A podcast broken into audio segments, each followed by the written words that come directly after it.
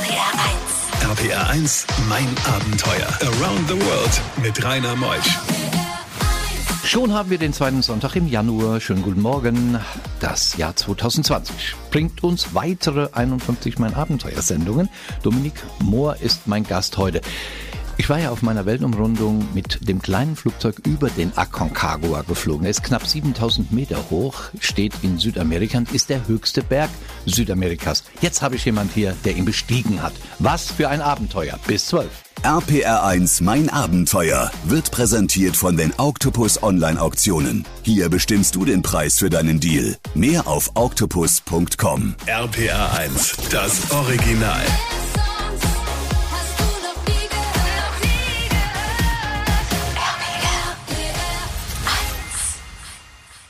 RPR1, mein Abenteuer mit Rainer Meutsch. Dominik ist hier. Moin Dominik, grüß dich. Moin, moin. Eigentlich bist du ja in einem Projekt, wo du dafür sorgst, dass wir demnächst wissen, wie viel Methan in der Luft ist und in der Satelliten-Raumfahrttechnik bist du unterwegs. Und jetzt steigen wir auf hohe Gipfel. Wie Genau. kam es denn zu dem Aconcagua-Aufstieg? Der Aconcagua. Also ich habe schon immer die Berge gemocht und äh, habe mich dann irgendwann, so 2011, stand ich an, an der Straße und habe ihn zum ersten Mal gesehen. Und dann bin ich weitergereist, habe einige Berge, wie zum Beispiel in den Huayna Potosi, in Bolivien bestiegen, habe so ein bisschen Bergluft geschnuppert, zum ersten Mal die 6000 Meter überschritten und dann immer weiter nach irgendwelchen kleinen Herausforderungen gesucht. Eigentlich immer neben Job ein bisschen wandern im Urlaub nach Nepal. Dann bin ich nach Afrika gegangen, habe dort ein paar Berge bestiegen, Vulkane. Und äh, dann kam ich dann wieder zurück und hat mir eine Freundin erzählt, äh, wie das so sich anfühlt, auf einem der Seven Summits zu stehen. Und dann hat es irgendwie so ein bisschen Knack gemacht. Und habe gedacht, ja komm, ja, irgendwann mal, vielleicht finde ich ja die Zeit. Und das hat dann einfach dazu geführt, dass ich mich immer so ein bisschen im Hintergrund mit dem Aconcagua beschäftigt habe. Und dann bin ich, irgendwann stand ich im Büro, bin mit einem Kollegen zusammengekommen, der auch so ein bisschen Lust hat, äh, mit Christian so ein bisschen Berge mag und haben uns einfach während dem Kaffee mal über den Aconcagua unterhalten. Eine ganz, ganz lustige Sache. Das war einfach nur so ein, ein vages Ding, einfach mal so, oh, komm, vielleicht können wir das ja mal nach unserem Projekt probieren, in Angriff nehmen. Und das hat dann immerhin noch anderthalb Jahre gedauert, ein bisschen mehr sogar noch. Zwei Jahre Vorfreude, so ein bisschen mit Planen, bis wir dann endlich den richtigen Zeitpunkt gefunden hatten, gemeinsam zum Aconcagua aufzubrechen. Eigentlich eine schöne Sache. RPR1, mein Abenteuer. Vor dem Aconcagua, Dominik Mohr, gab es natürlich eine andere Zeit, die Jahre davor. Du hast ja schon einen dieser Seven Summits bestiegen. Das war, war das der im Kaukasus? Im Kaukasus, der Elbrus. Und dann den Joanna Potosi, das ist ein Berg auch über 6000 Meter. Und da hast du dir die Erfahrungen so angeeignet? Ja, also äh, Huayna Potosi war zum ersten Mal 2011. Das war noch das, die gleiche Reise in Südamerika, wo ich auch den Aconcagua zum ersten Mal gesehen habe. Das war der erste Berg auf 6000 Meter und ich bin damals total leichtsinnig eigentlich an den Berg rangegangen, war eigentlich überhaupt nicht akklimatisiert, habe mich richtig beschissen gefühlt. Nach ein paar Tagen in Bolivien, eigentlich nach drei, vier Tagen in Bolivien, in La Paz, so 4000 Metern, dann mir so einen Berg anzutun. Und äh, das war so das erste Mal, wo ich mich so ein bisschen mit der Höhe auf Gletscher gehen beschäftigt habe. Und äh, das hat sich dann einfach weiterentwickelt. Ich habe dann 2013 den Madi Himal Track gelaufen in Nepal. Das war so ein Sieben-Tage-Track, der läuft so parallel zum Annapurna Basecamp Track ähm, von Pokhara aus. Dort so 4300 Meter geschnuppert und ähm, dann eigentlich immer weiter ähm, in Afrika den Mount Meru. Warum nicht den Kilimanjaro? Ja, alle gehen doch auf den Kilimanjaro. Der ist mir zu voll. Nee. Doch. Ja, der- Muss es der Nachbarberg sein? Ist das nicht der, der bei Arusha steht? Genau, das ist der, der äh, bei Arusha, auch in dem Arusha Nationalpark. Wie hoch ist denn der? Oh, Ja, ähm, 5000 noch was, oder? 4500. Ah, das ist ja schon. Ja, man startet aber auch ziemlich niedrig. Man startet auf 1500. Das heißt, man hat zwei Zwischenetappen jeweils mit 1000 Höhenmetern. Und wenn ich mir den Kilimanjaro, wenn ich ihn sehen möchte, muss ich daneben stehen und nicht auf ihm draufstehen. Ja, ähm, stimmt. Ja. ja, und ähm, ja, äh, am Kilimanjaro gibt es einfach die Coca-Cola-Route, wie sie so genannt wird, wo so 700 Leute am Tag den Berg hochgescheucht werden.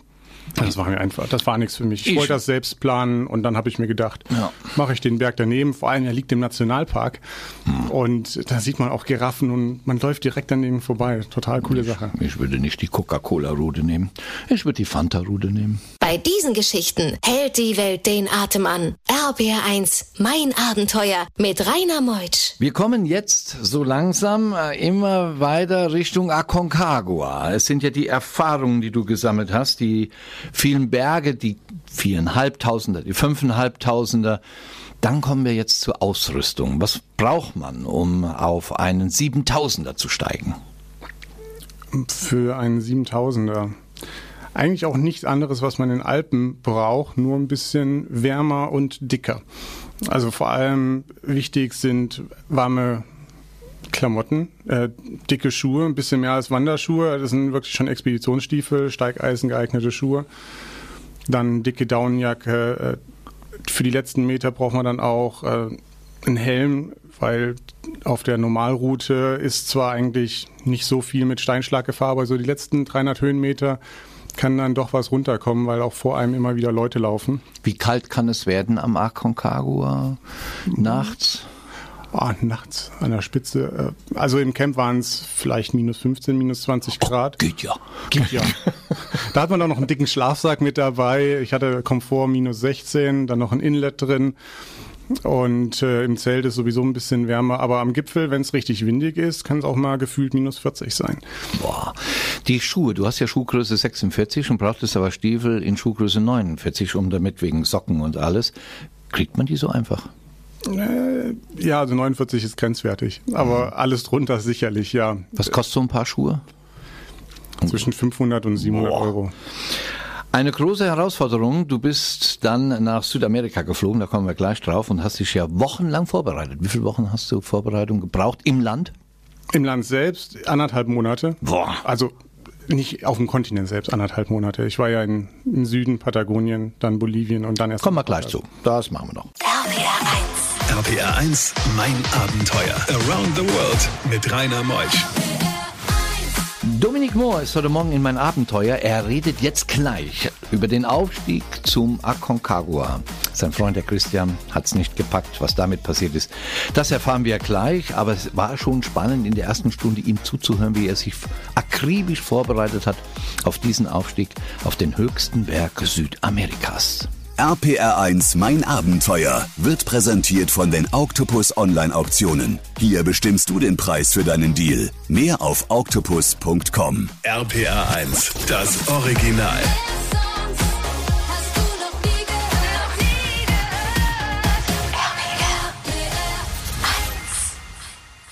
RPR1, mein Abenteuer mit Rainer Meutsch. Dominik Mohr ist bei uns und wir gehen gleich auf den Aconcagua denn der liegt jetzt vor uns. Bolivien haben wir hinter uns gebracht, kleine Wanderungen, 5000 Meter. La Paz, Umgebung, heiße Quellen gibt's da unter anderem. Habt ihr die erlebt in Bolivien? An der Grenze zu Chile gibt's heiße Quellen. Das ist ein ja. Vulkangürtel. Ja. Und da gibt's dann auch schön heiße Quellen. Das ist ganz angenehm, wenn man so zwischen seinen 6000ern, die man so ausprobiert, äh, sich auch mal einen Tag in einer heißen Quelle niederlassen kann. Wir haben dort trainiert. Die 6000 Meter so angekratzt. Acotango, Parinacota direkt an der Grenze zu Chile waren die ersten Berge dann mit 6000 Meter zum Akklimatisieren. Tja, gleich geht's nochmal 1000 Meter hoch. Wir kommen in Mendoza an, Argentinien. Tja, wie geht's jetzt weiter? Da kam erstmal eine Entscheidung vom Kumpel, ja? Die kam schon in Bolivien. So am, ja, am Vortag von Parinacota, also am Vorabend. Wir saßen noch im Hotel und haben uns auf den 6300 noch was Meter hohen Parinacota vorbereitet. Und dann sagte er abends, kurz vorm ins Bett gehen, ich komme nicht mit. Einfach so? Ja gut, ja. einfach so. Er hat sich das schon lange überlegt, aber es kam dann einfach so das eine zum anderen. Äh, plötzlich hat der Nationalpark vom Aconcagua hat dann verlangt, dass wir eine Versicherung für Extremexpeditionen mitbringen und wir so, oh, dann wurde uns doch mal wirklich bewusst, was wir da überhaupt tun. Und äh, dann hat er auch noch ein paar Berichte über den Aconcagua gelesen und hat Höhenangst dann gekriegt, allein schon vom Lesen. Und hat sich dann entschieden, nicht mitzukommen. Das war, aber dann hat er auch lange nicht mehr drüber geredet. Und als wir dann mit Dossa kamen und dann zur Agentur gegangen sind, zu Marco Expeditiones, musste er dann irgendwann damit raus und musste dann nochmal der Agentur sagen, dass er nicht mitkommt. Das war eine harte Zeit für uns. Ist er dann direkt nach Hause geflogen oder ist er noch mit dir zum Basiscamp? Nee, er ist, hatte gar nicht mehr den Aufstieg erst mitgemacht. Hm. Er ist nicht nach Hause geflogen, der Rückflug war zusammen wieder. Drei Wochen später, er hat sich einen Flug nach Buenos Aires genommen, hm. ist dann nach Uruguay rüber und hat sich an den Strand mit dem Surfbrett gelegt ich, als ich im Basecamp war, dann haben wir uns Bild geschickt. Junge. Ich hatte minus 15. Toller Freund. Ja, super. Ich ja, habe mich total gefreut. Der lässt sich gut gehen und du klapperst dich ab da auf den Berg. Gleich gehen wir ins Basislager. RBR1, mein Abenteuer. Wir marschieren nun los zum Aconcagua in Richtung Basislager. Hast du da schon gemerkt, dass viele Menschen unterwegs sind oder hast du dich da einsam gefühlt? Und wer war dein Bergführer? Am Anfang, es war Anfang der Saison. Es, wir waren Ende November haben wir angefangen mit dem Aufstieg. Da waren vielleicht zwei, drei Gruppen vor uns. Und ich bin zusammen mit Hermann, dem Bergführer, der eigentlich auch mich und Christian hochbringen sollte, sind wir dann losgelaufen. Wir hatten eine Agentur im Hintergrund, einfach wegen der Logistik. Es ist unheimlich viel Equipment, was dann noch parallel mit muss. Das Basislager ist ja 24 Kilometer von der Straße entfernt. Und da muss man dann mit ähm, Maultieren viele Sachen hochbringen. Und ja, selbst auf Toilette gehen. Man muss dann einen Beutel, kriegt man unten am Eingang, den man am Ende wieder zurückgeben muss. Sonst gibt es 1000 Dollar Strafe. Nee, gell? Ja, es soll sauer bleiben oben. Und wenn man keine Agentur hat, äh, muss man den selbst wieder runtertragen. Oh. Ja, aber wenn da so knapp 3000 Leute im Jahr in den vier Monaten in der Saison unterwegs sind, das Wasser am Berg aus dem Schnee geschmolzen wird, dann ist jegliche Verunreinigung dort nicht so schön. Definitiv. Die ersten Nächte schon auf 4.000, 5.000 Meter Höhe, keine Probleme gehabt? Ich war ja schon akklimatisiert. Danke. Danke fürs Gespräch. ähm, nee, eigentlich nicht mehr. Also ich habe mich eigentlich sehr wohl gefühlt. Die Touren waren, ähm, waren dann schon äh, äh, waren dann schon ähm, ja anstrengend. Äh, das war vor allem die Distanz. Äh, richtig anstrengend wurde es dann ab dem Basislager, wenn's, als es dann richtig in die Höhe ging. Das Basislager so auf 4.500 Metern und ab da wurde es dann langsam anstrengend, weil wir dann auch Verpflegung hochtragen mussten. Und ähm, das war dann, ja, unangenehm. Vor allem der Wind im Zelt oder dann abends die kalten Tage, das war sehr, sehr unangenehm.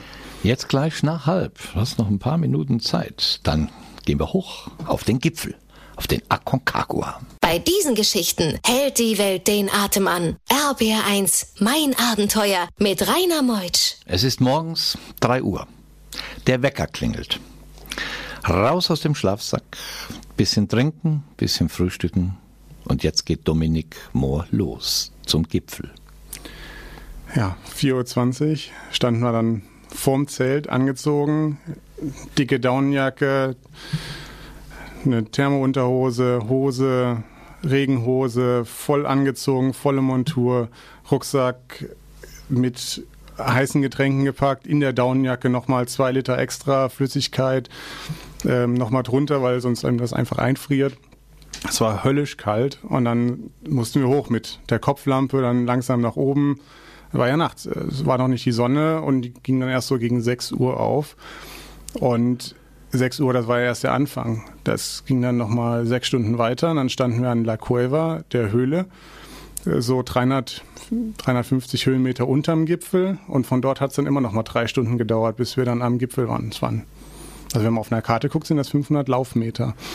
Du warst fertig und hast dich abgestützt auf deinem Stock. Dann zerbrach er. Das war auf dem Runterweg dann. Na gut, dann umgedreht. Wie oft hast du gedacht, was tue ich mir hier an? Das geht einem, man hat so viel Zeit, das geht einem die ganze Zeit durch den Kopf. Das ist, ähm, man, man sucht den Antrieb, warum man jetzt überhaupt noch weiterlaufen soll. Wieso man sich jetzt mit den Steigeisen über Geröll quälen soll, wieso man jetzt überhaupt hochgehen soll, wieso man weitermachen soll. Man ist fertig, man hat keine Lust mehr. Man ist müde und wenn man dann am Gipfel ankommt, dann. Beschreibt den Moment. Atemberaubend, im wahrsten Sinne des Wortes. 7000 Meter hoch. Ja, knapp 6962. Und äh, da sind noch 40 Prozent von dem Sauerstoff, den man hier am Boden hat. Also im wahrsten Sinne des Wortes atemberaubend. Wir hatten einen super klaren Tag. Wir konnten also auch richtig in die Ferne gucken. Es war genial. Aber ich bin erstmal auf dem Stein, habe mich erstmal hingesetzt, habe hab erstmal, bin zu mir gekommen und bin in Tränen ausgebrochen. Es war einfach so emotional. Man hat sich unheimlich lange darauf vorbereitet, auf den Moment. Und habe ich erstmal fünf Minuten, zehn Minuten bin ich in mich gegangen und äh, dann habe ich die Gegend genossen und mit Hermann dann Bilder gemacht und äh, ja, bis dann wieder Abstieg kam. Dominik Mohr, der Deutsche, der den Aconcagua bestiegen hat. RPR1, mein Abenteuer around the world. Die packendsten Stories von fünf Kontinenten. Tja, Dominik, jetzt geht's wieder runter. Vom Aconcagua. Der Stock ist zerbrochen, jetzt haben wir ihn kaputt. Hat's neuen vom Hermann gekriegt. Dann geht alles wieder abwärts. Aber diese Momente unbeschreiblich. Gell? Das das ist ein einmaliges Erlebnis. Und äh, das macht vielleicht auch den, den Reiz aus, so einen Berg zu besteigen, wenn man dann nach so langer Vorbereitungszeit es endlich geschafft hat, auf so einem Berg zu stehen. Und wichtig ist natürlich auch wieder runterzukommen zum Camp, nicht bis ins Space Camp, das ist ein bisschen weiter noch, aber bis, in, bis ins Camp Nido de Condores sind wir dann abgestiegen. Und das waren am Ende des Tages, wir waren 16,5 Stunden unterwegs, war ich platt, aber froh platt. und happy. Kann man das nachlesen irgendwo auf einer Homepage? Ja, also die Geschichten könnt ihr nachlesen auf meinem eigenen Blog, followtheshadow.de. Follow the Shadow, also dem Schatten folgen. Dem Schatten folgen. Ich mag Selfies eigentlich nicht und äh, dann kam ich irgendwie mit. followtheshadow.de. Mehr Informationen da, da gibt's dann auch Informationen über sein Projekt Schulen in Guinea, das Projekt äh, Miside und natürlich all das, was du machst. Tolle Sache heute Morgen. Wir haben den Aconcagua bestiegen mit dir. Danke dir dafür. Gerne. Dass du da warst. Äh, das war Dominik Mohr aus Waldenburg. Er lebt jetzt in Sachsen, unser guter Hesse. Und nächste Woche kommt Franziska Bär aus Traunstein. Sie war zu Fuß durch die Mongolei gegangen. Mit Astronautennahrung hat sie sich ja, am, am Leben erhalten, hat russische Militärkarten im Gepäck gehabt und war in den entlegensten Regionen, hat Flüsse durchwandert. Spannende Geschichte. Ich bin der Rainer, macht's gut. Ich wünsche euch einen schönen Sonntag. Tschüss. RPR1, mein Abenteuer around the world. Die packendsten Stories von fünf Kontinenten. Dominik Mohr aus Aachen heute Morgen angereist und aufgewachsen bist in Hessen. Ja, bist du in Hessen? Genau, ich bin in Hessen. Gießen. Gießen. Ja. Und jetzt wollen wir auf den Aconcagua, aber wir bereiten uns vor in Patagonien. Warum denn eigentlich Patagonien? Das ist doch eigentlich das, wo es nur Wind gibt und äh, Regen und nass. Und Schönheit der Natur. Wirklich? Ja, wunderschön. Es, wir haben uns einfach gesagt, wir müssen uns irgendwie auf die Reise vorbereiten. Wir machen normalerweise auch Christian und ich, wir sind eigentlich am Schreibtisch den ganzen Tag, machen natürlich auch viel Sport. Wir haben uns lange auch in Deutschland vorbereitet, sechs Monate, joggen mehrfach die Woche und so weiter. Sind dann aber nach Patagonien, um uns einfach mal ein bisschen einzuwandern, um einfach zu gucken, wie trägt sich ein 20 Kilogramm schwerer Rucksack. Das ist mir einfach so aus dem Alltag ja nicht gewöhnt. Und da sind wir dann mehrere Tage in, ja, im Süden von Chile durch die Gegend gewandert, haben die Natur, Torres, äh, den Einfach so auf die Berge zu, in die Hügel hinein, mit Gruppen oder alleine? Mit Christian zusammen. Also mit deinem Kumpel? Genau. Wir sind eigentlich die ganze Zeit zusammen unterwegs gewesen. Ah, der Christian, der kommt ja nachher noch in der zweiten Stunde davor. Dann ist was ganz Besonderes noch passiert mit dem Burschen. Bolivien war ihr auch und habt lange gelebt auf über 4000 Meter. Ja, allein schon, wenn man nach La Paz fliegt, äh, wir sind von Santiago nach La Paz geflogen, landet man auf 4000 Metern. Da ist dann, wenn man ankommt und war die ganze Zeit so auf 0 Metern, 1000 Metern, ist erstmal die Luft weg. Kopfschmerzen? Ja, die ersten Tage ja. Übelkeit? Und Nein. Ähm, Übelkeit nicht. Man muss sich nur verdammt langsam bewegen. Der Pass ist ja auch am Hang gebaut ähm, und da ist dann jeder Schritt aus dem Hotel. Ja. Ist, ist, das wirklich so? 100 Meter fühlen sich an wie ein Kilometer? Oh, ein bisschen weniger, aber ja. Hier der Sportler. Du sollst, du sollst mir in die Augen schauen. ja, es ist schon, ist schon hart. Also mich hat es halt erstaunt, zum Beispiel auch am Flughafen steht dann gleich schon eine Sauerstoffflasche für die Leute, die es. Wirklich? Ja. In La Paz steht eine Sauerstoffflasche, wenn man ins Terminal reinkommt, habe ich gesehen. Fand ich ganz lustig. Bei dem einen steht eine Flasche Bier und da steht Sauerstoffflasche. Gleich nach elf gehen wir auf den Aconcagua.